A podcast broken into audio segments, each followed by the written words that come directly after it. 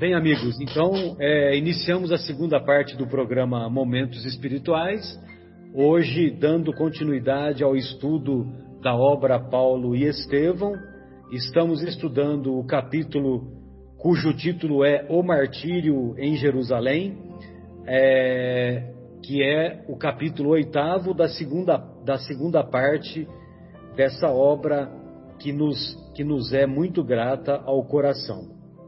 Nós estamos na parte em que, em que o, o Paulo vai, vai apelar para César, vai pedir para que o seu processo seja transferido para Roma.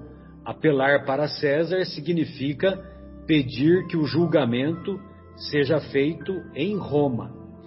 E, e nós estamos na parte justamente em que o, o novo governador que havia chegado lá em Cesareia, é, ele se chamava Pórcio Festo e evidentemente que ele foi é, que ele foi assediado pelos pelos rabinos lá de Jerusalém e o, os rabinos do Sinédrio e os rabinos eles queriam a cabeça do, do Paulo, né? Eles queriam que o governador simplesmente transferissem transferisse o Paulo para que ele fosse julgado no Sinédrio e, logicamente, sendo julgado no Sinédrio, ele seria condenado à crucificação como, como ocorreu com o Mestre. E o Paulo não queria que acontecesse isso de maneira alguma, porque na sua humildade, no seu reconhecimento à grandeza de Jesus, ele achava que ele não merecia uma morte aos moldes do Cristo, que isso seria uma ironia, seria uma paródia, né? ele até usa esse termo paródia, que ele jamais é, consentiria. E lógico que o Pórcio Festo ele substituiu o antigo governador Félix, e esse governador Félix manteve o Paulo preso em Cesareia por dois anos. Mas lógico que o Paulo não, o Paulo não ficava sem fazer nada. Ele bem utilizava o seu tempo. E ele, mesmo na prisão, ele escrevia para os mais variados, é, os mais variados amigos que enviavam as cartas das mais variadas comunidades da época. Muito bem. E lá no o Pórcio Festo, ele percebeu, né, durante é, a arguição lá com Paulo que o Paulo era uma pessoa de uma cultura elevada, era uma pessoa de muito conhecimento, de muita sabedoria e que e também e também o, o Pórcio Festo percebeu tinha a, a informação que o Paulo era um cidadão romano e que não seria fácil simplesmente é, transferi-lo para o Sinédrio lá em Jerusalém. Bem, então, nessa arguição, o Paulo assim se expressa: Senhor governador, estou diante do tribunal de César a fim de ser definitivamente julgado. Há mais de dois anos espero a decisão de um processo que não posso compreender. Como sabeis, a ninguém ofendi minha prisão derivou tão somente das intrigas religiosas de Jerusalém. Desafio neste particular o conceito dos mais exigentes. Se pratiquei algum ato indigno, peço eu mesmo a sentença de morte. Convocado a novo julgamento, acreditei tivesseis a coragem necessária para romper com as aspirações inferiores do sinédrio, fazendo justiça à vossa longanimidade de administrador consciencioso e reto. Longanimidade, eu fui procurar o, o, o que significa longanimidade, significa paciência para suportar ofensas.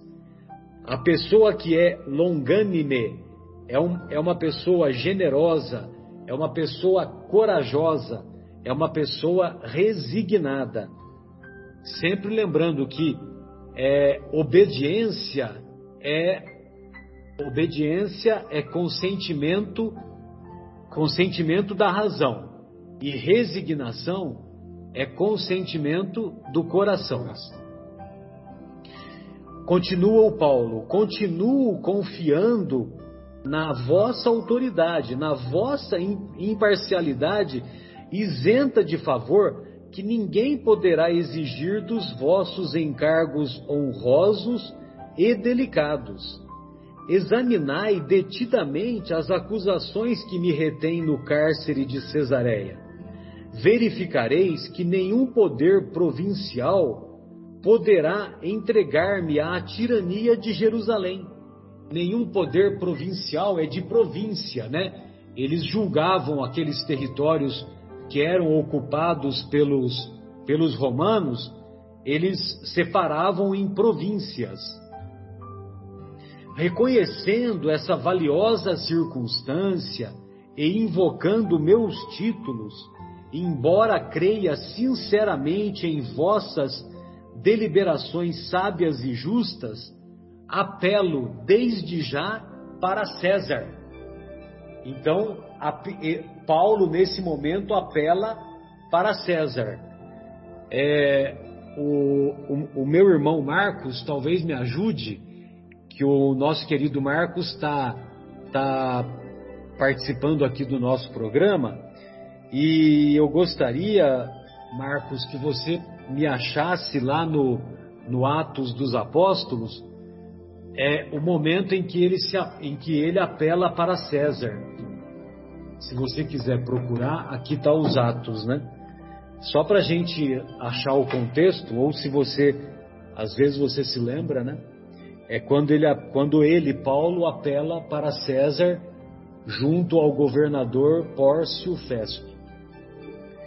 Bem, então quando ele apela para César, ele desagradou a ambas as correntes. É isso que nós temos que entender. Ele desagradou os judeus que queriam a cabeça dele, só que desagradou os seguidores de Jesus, desagradou os cristãos, porque os cristãos da época, eles achavam que Paulo deveria se entregar, se entregar ao sacrifício porque dessa forma ele daria o testemunho, o testemunho da sua fidelidade a Jesus.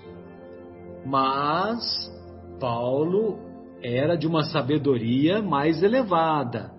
Paulo tinha consciência das suas imperfeições, da sua trajetória, e ele vai explicar e vai bem, é, de maneira bem eloquente, esclarecer os irmãos cristãos. Bem, a atitude inesperada do apóstolo dos gentios, a atitude inesperada provocou geral espanto. Olha só, todo mundo ficou espantado, ninguém esperava essa reação. Embora o Paulo já tivesse de, declarado para os amigos, né, para Lucas, é, para os outros amigos que o acompanhavam que se que se ele percebesse que a sua cabeça que ele seria transferido para o sinédrio que ele apelaria para César, né? Ele fez esse comentário ainda na prisão e ainda na época do governador Félix. Pórcio Festo, muito pálido, engolfou-se em sérias cogitações. De sua cátedra de juiz, ensinara generosamente o caminho da vida a muitos acusados e malfeitores. Entretanto, naquela hora inesquecível de sua existência, encontrava um réu que lhe falava ao coração.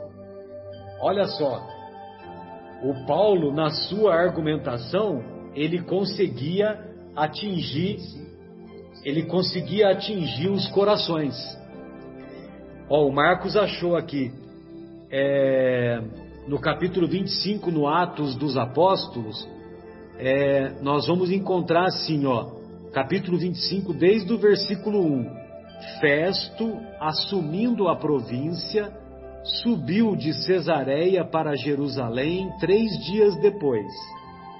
Os sumos sacerdotes e os principais dos judeus apresentaram-lhe acusações contra Paulo e rogaram-lhe, pedindo um favor contra ele, que o enviasse para Jerusalém, preparando uma cilada para eliminá-lo no caminho. Festo, então, respondeu que Paulo era mantido na prisão em Cesareia. Ele próprio, estando para partir para lá em breve. Assim diz: os que dentre vós são poderosos, após descerem comigo, o acusem, se há algo impróprio neste varão. E permanecendo entre eles não mais que oito ou dez dias, desceu para Cesareia. No dia seguinte, assentando-se sobre o estrado, ordenou que Paulo fosse conduzido. Quando ele chegou, os judeus que haviam descido de Jerusalém o rodearam, trazendo muitas e pesadas acusações que não podiam provar. Paulo defendia-se, nem contra a lei dos judeus, nem contra o templo, nem contra César pequei em algo. Festo, porém, querendo prestar um favor aos judeus, respondendo ao Paulo, disse: Queres, depois de subir a Jerusalém, ali ser julgado por mim acerca dessas coisas? Disse Paulo: Estou de pé diante da tribuna de César, onde devo ser julgado. Nenhuma injustiça fiz aos judeus, como tu muito bem sabes.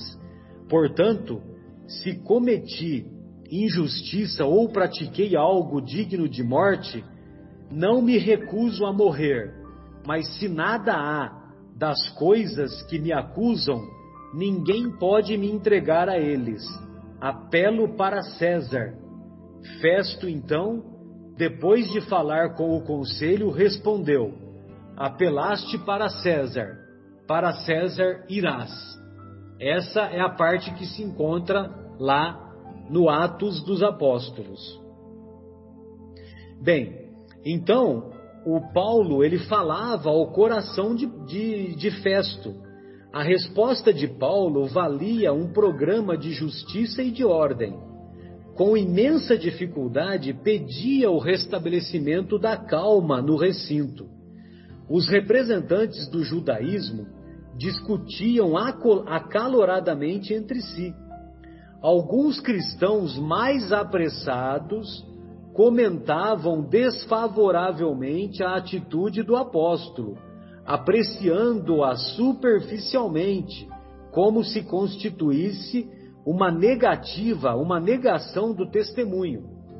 O governador reuniu à pressa o pequeno conselho dos rabinos mais influentes.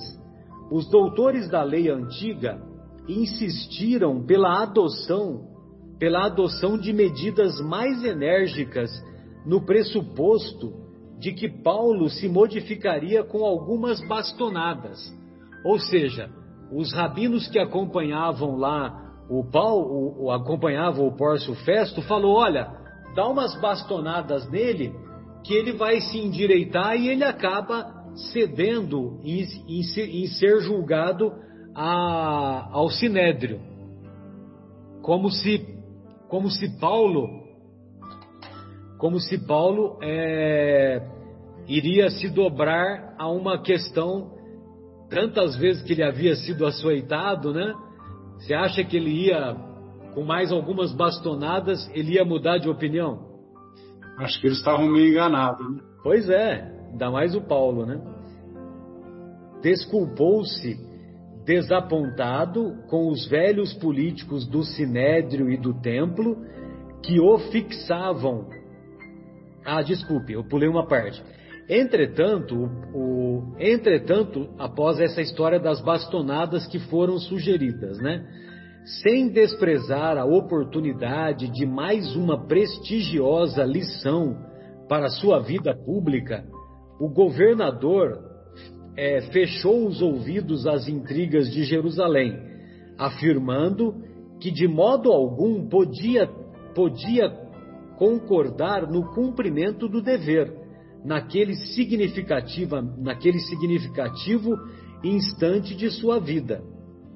Desculpou-se desapontado com os velhos políticos do Sinédrio e do templo, que o fixavam com olhos rancorosos, e pronunciou a célebre frase, as célebres palavras: Apelaste para César? Irás a César.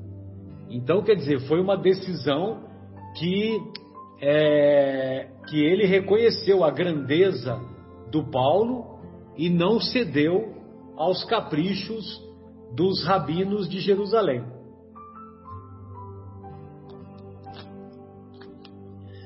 Com essa antiga fórmula ficaram encerrados os trabalhos do novo julgamento. Os representantes do sinédrio retiraram-se extremamente irritados, exclamando um deles em voz alta: Só os desertores malditos apelam para César. Vai-te para os gentios, indigno intrujão. Intrujão eu fui procurar no, no, no dicionário, significa embusteiro, impostor. O apóstolo fixava-o com benignidade enquanto se preparava para voltar ao cárcere. O governador, sem perder tempo, determinou se anotasse a petição do réu para prosseguimento do feito. No dia seguinte, demorou-se a estudar o caso e sentiu-se presa de grande indecisão. Ele, ele, percebeu que a decisão dele de mandar o Paulo para Roma, é, ele poderia entrar em contradição, porque o Paulo havia ficado dois anos preso. Então, ele ficou receoso que quando o Paulo, quando o caso chegasse a Roma, os, os, é, os juízes lá de Roma é, falariam: Poxa, mas ficou, você deixou o cara dois anos preso e agora você manda para Roma? Que negócio é esse? Ele Como ficou inseguro. explicar a situação, né? É, ele ficou inseguro do ponto de vista jurídico, né? Bem, decorridos alguns dias, Herodes Agripa e Berenice, a sua esposa, vinham saudar o novo governador.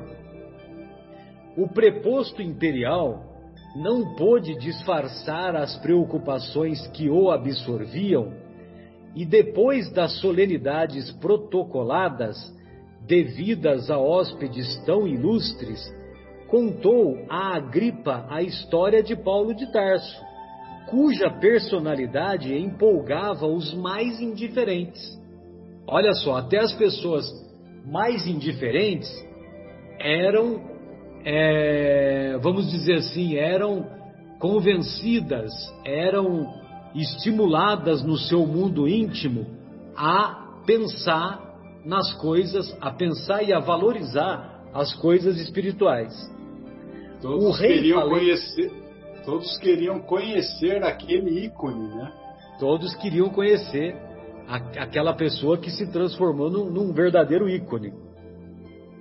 O rei palestinense, o Herodes Agripa, que conhecia a fama do ex-rabino, manifestou desejo de observá-lo de perto, ao que Festo concordou satisfeitíssimo, porque o Festo imaginou que o, Herodes, tendo contato com o Paulo, que ele poderia é, ter, ter a mesma impressão que o Festo teve e o Herodes poderia ajudá-lo na argumentação para que quando Paulo fosse transferido para Roma, que o processo não causasse aquelas, aquelas incongruências, aquelas, aquelas incoerências de ficar tanto tempo preso, né?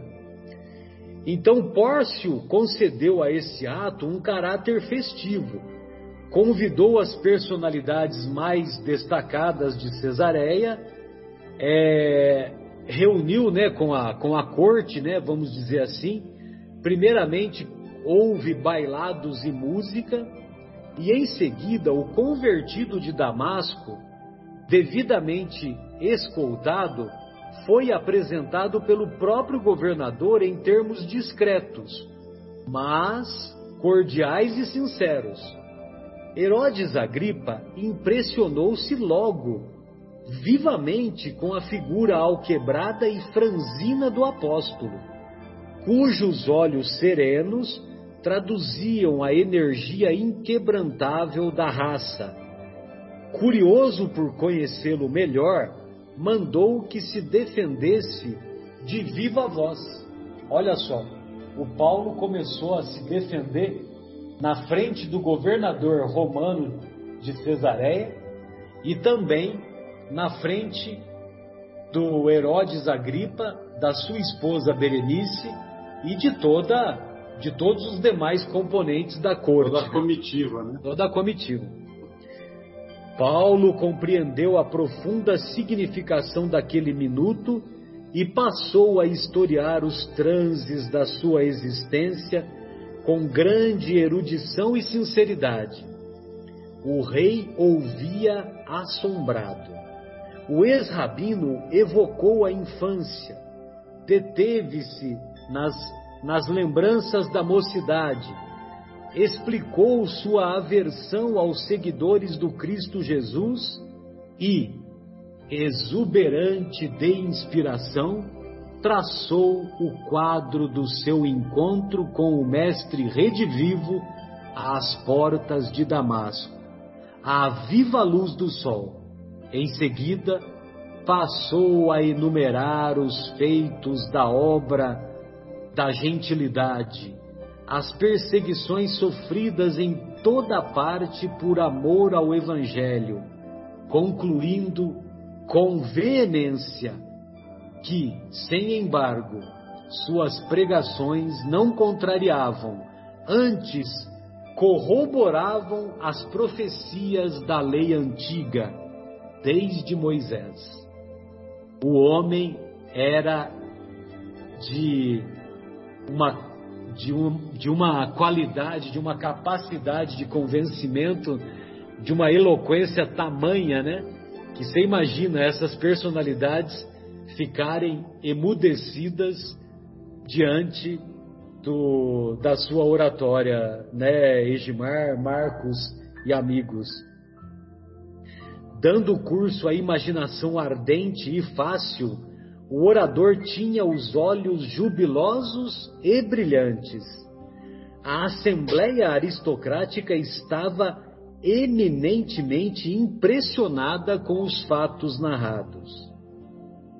Herodes Agripa, muito pálido, tinha a impressão tinha a impressão de haver encontrado uma das mais profundas vozes da revelação divina.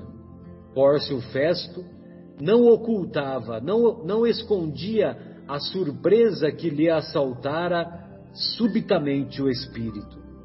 Não presumia no prisioneiro tamanho cabedal de fé e persuasão e capacidade de convencimento.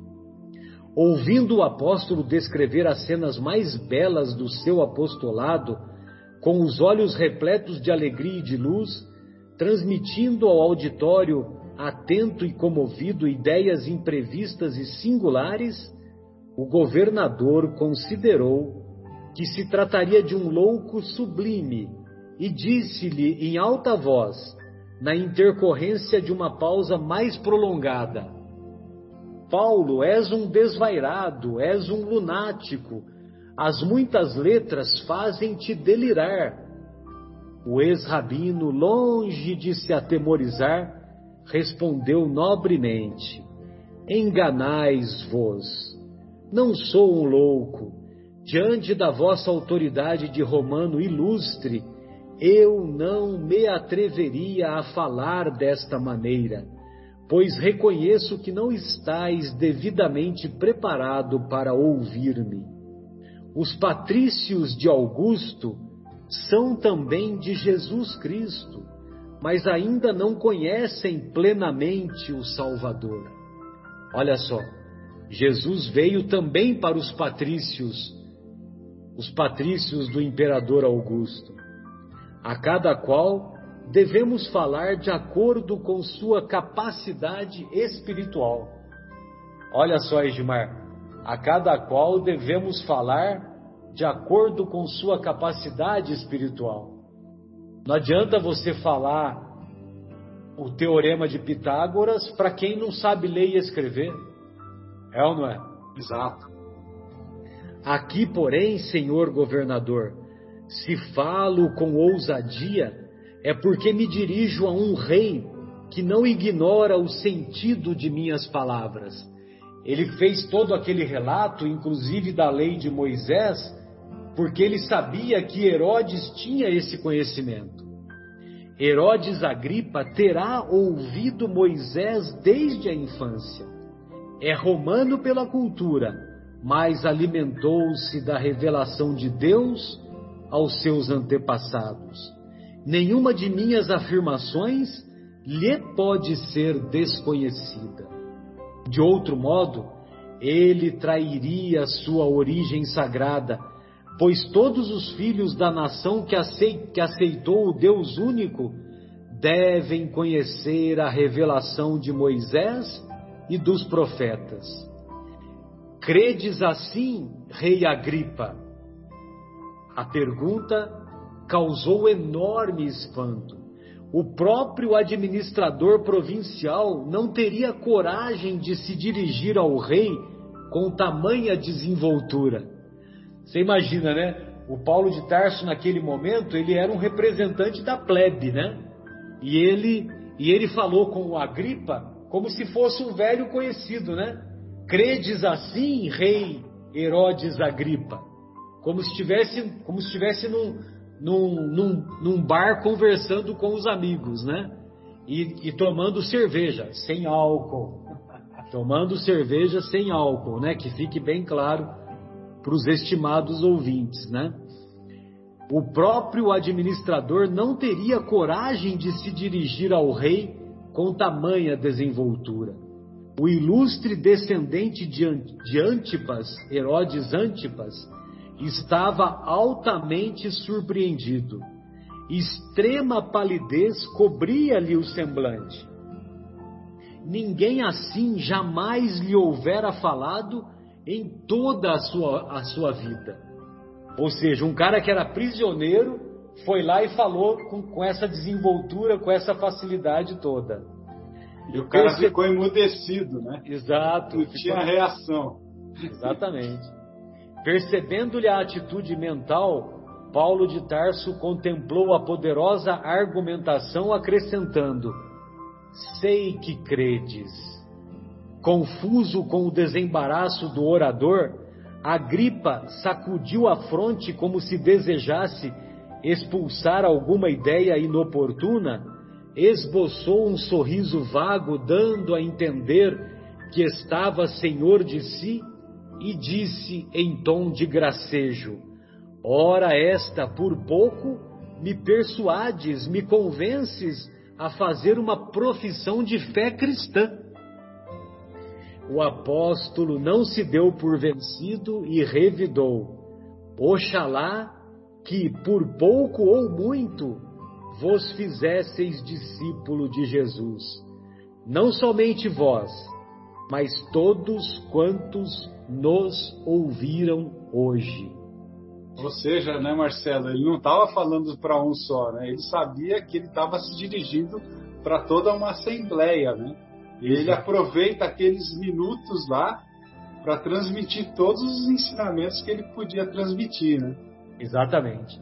Nessa época, no auge da maturidade, né? Porque ele já estava nessa época ele contava por volta de 60 anos, né? Se ele não tinha 60, ele já estava com a, com a idade se aproximando.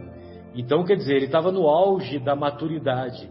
E, e tal qual Jesus, só que Jesus, mais jovem, não desperdiçava nenhuma oportunidade de ensinamento. E agora eu passo a bola para você, né, Ismar, porque é nesse momento que o, que a Berenice ficou muito sensibilizada, né? E aí você vai você vai discorrer os acontecimentos que se seguiram. Sim. É o, o só com, complementando, né, o, o Pórcio Festo, né? Ele percebeu que o rei ficara muito mais impressionado do que ele imaginava, né? E ele quis dar uma mudança para aquele ambiente lá e ele propôs que é, as altas personalidades se retirassem para uma refeição da tarde, né? Então, é, ele quis meio que, é, vamos mudar o rumo dessa prosa, né? Porque eu estou perdendo o controle. Então, após essa exposição esplendorosa do Paulo, né? O que, que aconteceu? Os ouvintes ficaram extremamente sensibilizados com tudo aquilo que tinham ouvido, né? Tanto que a, a esposa do, do rei, a Berenice, é, como o próprio rei Herodes, eles manifestaram pedido, pedindo clemência para o prisioneiro. Né? Criou-se entre os ouvintes uma corrente de simpatia, né? todo mundo se sensibilizou com aquele discurso do Paulo. O governador, porém, né, ele explicou que conhecendo a fibra moral de Paulo, né, e por Paulo ser o cidadão romano, ele levou a sério o pedido do recurso a César, né? E já tinha elaborado as instruções a esse respeito. Ciente das leis romanas, ele não poderia, nessa situação, dar clemência ao prisioneiro. Ao mesmo tempo, ele precisava do apoio intelectual do rei na elaboração da carta que, é, de justificação que seguiria junto com o acusado para ser apresentado na capital do império. Né? Ele precisava, ele ele estava precisando do Herodes, de um apoio do Herodes, né? E Herodes, que desejava manter uma tranquila situação política, ele não insistiu no assunto. Ele apenas lamentou que o prisioneiro já houvera recorrido a, a derradeira instância, né? Olha, ele já, ele já, ele já, já apelou a César, né? E apoiou o, governador na elaboração do documento. No documento, Herodes né, mostrou-se contrário ao pregador do Evangelho pelo fato dele ter provocado muitas lutas religiosas na camada popular e por ele estar em desacordo com o Sinédrio. O Sinédrio, que era o pilar de defesa das tradições do judaísmo. O próprio rei, então, assina o documento, dando maior peso a, àquele documento do governador. Pórcio Festo fica extremamente satisfeito com esse apoio, né? é um alívio para ele porque ele tem um problema resolvido e pode então enviar Paulo de Tarso para Roma, que seguiria na primeira leva de sentenciados. Paulo, ao receber a notícia que seguiria para Roma, pede para, para Lucas avisar as igrejas de Jerusalém esse dom de onde sairia o navio que transportaria para Roma todos os amigos de Cesareia foram mobilizados no serviço de levar as mensagens que o ex-rabino escreveu para as amadas igrejas, né? com exceção de Timóteo, Lucas e Aristarco, que ficaram com ele para acompanhá-lo à capital do império. Então nós vemos aí, né, nos desses momentos derradeiros da sua permanência em Cesareia, Paulo ele não perde nem um segundo, né? Ele já está, é, ele, ele, ele intensificou essas comunicações com as igrejas. E no dia do embarque, ele foi acompanhado por um centurião que era chamado de Júlio. E Júlio, ele, assim que ele teve contato com o Paulo de Tarso, ele logo se simpatizou com ele. E é, foi tamanha simpatia que ele ordenou que o prisioneiro fosse conduzido desalgemado para a embarcação, diferentemente dos outros prisioneiros. Né? Então, o centurião, logo de cara, já percebeu que ele não era um prisioneiro comum, que ele era, não oferecia nenhum perigo, né? muito pelo contrário, e ele já ordena que o, que o, o Paulo fosse conduzido desalgemado, inclusive acompanhado da, dos seus companheiros. Paulo ele caminhava amparado por Lucas, né, em direção à embarcação. E nesse momento, né, passa por ele vários pensamentos, né, pensamentos de esperança, reflexões, é, e, e, ele vai é, é, em prece quando ele é surpreendido por uma multidão que aguardava ele na, na, na, na praça à beira-mar. Né? Tinha, tinha uma praça, uma extensa praça, e ela estava repleta de pessoas. Eram jovens, eram velhos, eram crianças que se aglomeravam na praça diante dele. É, veio também Tiago, velhinho e alquebrado, ele tinha vindo de Jerusalém com um grande esforço para prestar as suas é, homenagens, né? dando então um beijo fraternal em Paulo. As crianças né, atiravam flores, ali estava ele com todos os cristãos de Jerusalém e com representantes de todos os quadrantes provinciais. Todos vieram saudar Paulo, todos estavam emocionados e pediam de todo o coração que ele não fosse embora. As mulheres agradeciam os benefícios recebidos de suas mãos. Os doentes curados proclamavam gratidão em altas vozes. Os gentios convertidos questionavam quem iria, quem queria ensiná-los quando ele partisse. Então, as pessoas é, pediam para todos pediam para que ele ficasse, que ele não partisse, que voltasse breve para os serviços abençoados de Jesus. E nesse momento, então, Paulo se recorda da cena em que ele foi o verdugo que ordenou a prisão de Pedro na igreja de Jerusalém. Aquela cena constra, é, é, contrastava com o carinho que ele estava recebendo naquele momento. Porque naquela, naquela, naquela situação da igreja de Jerusalém, a, a, a população odia, estava odiando a postura do Saulo, né? É, e ele percebeu que ele tinha, naquele momento, ele percebeu que ele tinha quitado o débito com a alma do povo. Então, ele estava de consciência aliviada, como se ele estivesse livre. E aí ele lembra, ele se lembra de Abigail e começa a chorar, né? Aqueles mendigos, aqueles aleijados, aquelas criancinhas Agora, aquele povo fazia parte da sua família. Era um momento de glória, como se ele tivesse atingido uma região divina, como se ele tivesse vencido uma grande batalha. Era um momento inesquecível em sua vida. Pela primeira vez, algumas criancinhas o chamavam de pai.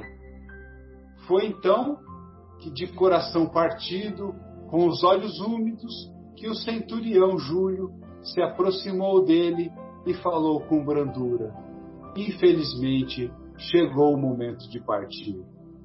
Ele já tinha transportado muitos réus. Né? O, o, o centurião já tivera inúmeras experiências transportando prisioneiros. E todos eram revoltados, desesperados ou penitentes arrependidos. Mas aquele não. O Paulo estava sereno e, como ele diz, como Emmanuel nos fala, quase feliz. Ele sabia que aquele era um homem dedicado ao bem de todas as criaturas, que ele não cometera falta alguma. Por essa razão, o centurião permanecia ao lado dele, dando todo o apoio, como querendo compartilhar a afetuosidade do povo e demonstrar a consideração que ele merecia. Era uma homenagem, né? Então, agora eu vou passar a bola para o meu companheiro aí, continuar a exposição. Né? Agradeço aí a, a, os ouvidos né, que me ouviram até então. Maravilha. Então aí o nosso querido Marcos vai fazer a, a, a, exposição dele a partir desse momento em que ele adentra a embarcação é, rumo a rumo a, rumo a Roma, rumo a Roma. Bem, amigos, dando sequência então à leitura desse maravilhoso livro, estava ali na praia da Cesareia, ali no porto, né? prestes a partir, é, o apóstolo dos gentios, abraçando aqueles amigos pela última vez. Então, haviam centenas de pessoas que choravam né, é, aquela, aquela despedida. Né? As mães, as crianças, os idosos, todos ali abraçavam, como diz aqui Emmanuel, o campeão do Evangelho. E todos se punham de joelhos, rogando ao Senhor né, que abençoasse o caminho daquele iluminado. Né? Concluindo as despedidas, então, Paulo se dirige àquela multidão e diz o seguinte: eu vou até ler, porque é muito bonita essa parte. Choremos de alegria, irmãos. Não há maior glória neste mundo que a de estar o homem a caminho do Cristo Jesus. O Mestre foi ao encontro do Pai através dos martírios da cruz. Abençoemos nossa cruz de cada dia. É preciso trazer as marcas do Senhor Jesus. Não acredito possa voltar aqui, com esse alquebrado corpo de minhas lutas materiais.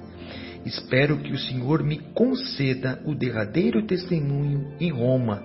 Entretanto, estarei convosco pelo coração. Voltarei às nossas igrejas em espírito. Cooperarei no vosso esforço nos dias mais amargos. A morte não nos separará, tal como não separou o Senhor da comunidade dos espíritos. Nunca estaremos distantes um dos outros e por isso mesmo prometeu Jesus que estaria ao nosso lado até o fim dos séculos. Olha que linda essa, essa passagem. Né? Ele fala que está indo de encontro ao Pai. Ele já imaginava que o, desencarne ocorreria, né? É, que ele fala, né? É, espero que o Senhor me conceda o derradeiro testemunho, ou seja, que eu, que eu me desencarne em Roma, mas eu, eu estarei com vocês em espíritos, sempre, né? E, e aí parte o barco, ele vai olhando aquela cena de Cesareia pela última vez, e, e já ali um pouco mais distante da praia, o Lucas fala para ele, assim, palavras do Lucas: Poucos fatos me comoveram, tanto no mundo como este. Registrarei as, as minhas anotações de como foste amado por quantos receberam das tuas mãos fraternais o benefício de Jesus. Isso diz Lucas para ele. E ele fala assim para Lucas: Não, Lucas, não escreva sobre as virtudes que não tenho. Se me amas, olha, se me amas, não deves expor meu nome a falsos julgamentos. Deve falar isso sim das perseguições por mim movidas aos seguidores do Santo Evangelho. Então ele fala: fale das minhas perseguições, do que eu, do que eu fiz.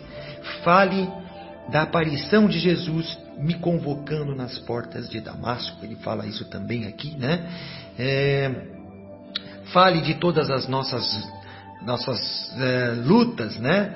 É, toda, todas as, as, as imposições, todos os combates né? as imposições do farisaísmo, né? as hipocrisias deles, né? comentará os obstáculos que vencemos, as humilhações dolorosas que passamos, as dificuldades sem conta.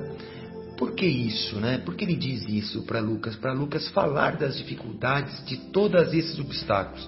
Ele diz para que os futuros discípulos não esperem facilidades né? Não esperem repouso espiritual Né? Não esperem é, favores incompreensíveis do Deus, dos deuses, e sim trabalhos ásperos, com sacrifício, abençoados pelo aperfeiçoamento de si mesmo. Olha, trabalhos e sacrifícios abençoados pelo aperfeiçoamento de si mesmos, de si mesmos. Falará de nossos reencontros com os homens poderosos e cultos, né? continua ele dizendo aqui, né? É, é, falará dos encontros junto ao desfavorecidos da sorte, enfim, é, ele, ele quer que fale das obras que foram feitas, sem que o exaltasse. Depois de longa, longa pausa, né, ele continua. Cala sempre, porém, as considerações, os favores que tenhamos recolhidos na tarefa, porque esse galardão só pertence a Jesus, ou seja, não fale dos favores que recebemos na tarefa, porque é, esse prêmio, né, no caso, só pertence a Jesus. Não seria um prêmio, seria um, essa coisa positiva, né? É, é de Jesus, não é nossa. Foi Ele quem removeu nossas misérias angustiosas, enchendo o nosso vácuo. Olha só, o vazio que a gente tinha dentro da alma foi Jesus quem preencheu. É lindo, né? É linda, linda, linda essa parte, o que ele fala com, com Lucas no barco, né, no, no caminho. É, não te contei como fui perverso, ele continua aqui, né? Ignorante em outros tempos, assim como iluminou nas veredas sombrias a porta de Damasco, levou-te, assim ele fala, né? Jesus, assim como é, iluminou minhas veredas sombrias as portas de Damasco, levou você à igreja de Antioquia para que ouvisse as verdades eternas. Ou seja, tudo o que aconteceu de bom com a gente, dessa toda essa transformação, demos graças a Jesus Cristo. Então ele sempre exaltando o mestre Jesus. Né? E ele, termina essa, essa conversa com Lucas dizendo assim: ó, no meio de tudo isso, Lucas, nós fomos apenas míseros servos que se aproveitaram, olha, que se aproveitaram dos bens do Senhor para pagar as próprias dívidas. Meu Deus, né? Coisa linda, linda demais. É linda demais. Ele nos deu a misericórdia para que a justiça se cumprisse. Esses júbilos e essas emoções divinas lhe pertencem, pertencem a Jesus. Não tenhamos, portanto, a mínima preocupação em relatar episódios que deixariam uma porta aberta para a vaidade incompreensível. Olha que interessante, né? Exalte Jesus, para nós nada. Nossa, para nós é a luta que temos que passar, que passamos. Lucas então ouviu admirado todas aquelas considerações oportunas e justas, sem saber definir a surpresa que lhe causava. E termina assim, Lucas, dizendo a ele: Tens razão. Somos fracos demais para nos atribuirmos qualquer valor. Além disso, acrescentou Paulo, a batalha do Cristo está começando.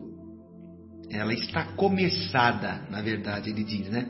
A batalha do Cristo está começada. Toda vitória pertencerá ao seu amor e não ao nosso esforço de servos endividados. E escreve, portanto, tuas anotações de modo mais simples e nada comentas que não seja a glorificação do Mestre no Evangelho imortal. Que lindo, né?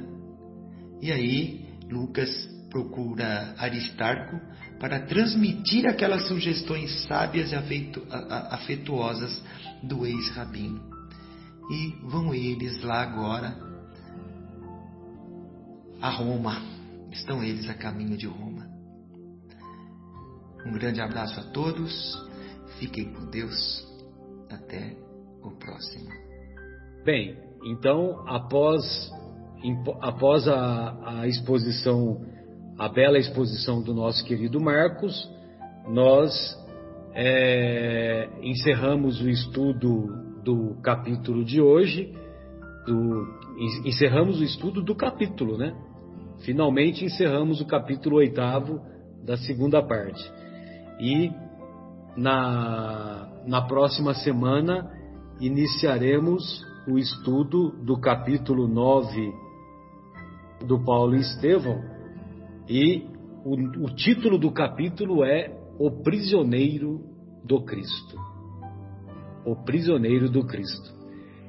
Que também tem uma, uma, uma, uma relevância, né, Marcos? Porque o, o, o Paulo de Tarso, num determinado momento, ele vai falar né, que, é, que ele se transformou no prisioneiro do Cristo, né? Sim.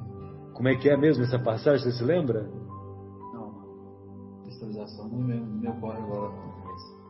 Que ele se tornou prisioneiro preso, preso, do preso que estou. Quando ele fala lá, quando não vivo mais eu, mas Cristo vive em mim. Mas Cristo vive em mim, é uma coisa assim. Está preso, mas está livre porque Cristo vive nele. Vive nele. Exatamente. Mesmo ele estando preso, ele estava livre porque Cristo vivia em seu íntimo. E nós muitas vezes estamos livres materialmente, mas ainda nos encontramos escravizados na, nas nossas imperfeições, que ainda são múltiplas. Tomara, tomara Deus permita que nós consigamos pelo menos nos despojar de algumas dessas imperfeições. Muito bem, amigos, então até a próxima semana, se Deus quiser, e nós gostaríamos de, de dedicar o programa de hoje, humildemente, ao nosso amigo Paulo e à nossa querida Ivone, sua esposa, que, é, que, que nos acompanham lá na cidade do Porto, em Portugal. Um grande abraço a todos e até a próxima.